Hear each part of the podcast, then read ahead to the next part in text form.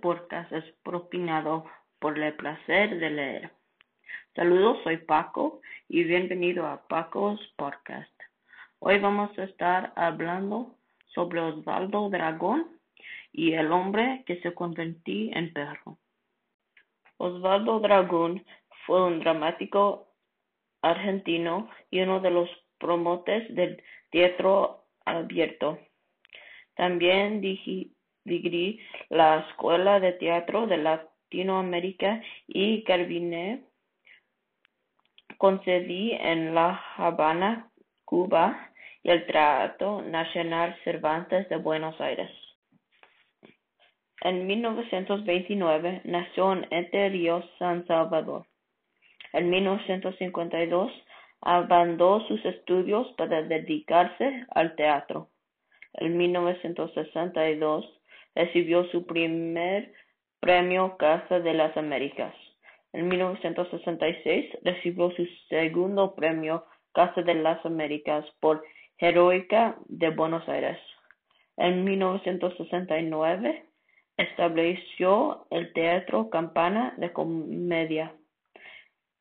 En 1981 hizo la obra de Mi Obelisco y Yo y al Dialodor.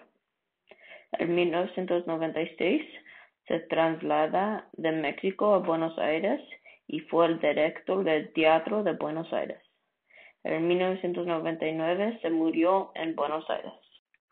El hombre que se convirtió en perro era una obra de Dragón que era el más popular.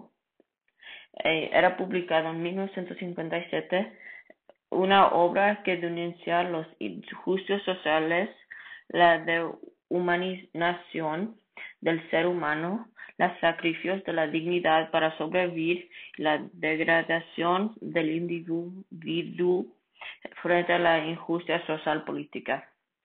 El resumen de El hombre que se convirtió perro. El hombre que se convirtió en perro narra el viaje de un hombre sencillo, común y corriente hacia su implosión como una persona. El relato a través de fragmentos en los que vemos pequeños momentos en la vida de este sujeto.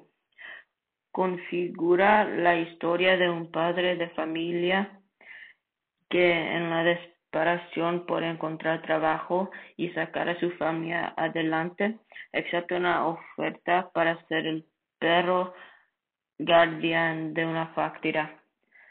Esta decisión lo llega al abandono y olvida de todo aquello que lo identifica como humano. Gracias por escuchando al Paco Podcast.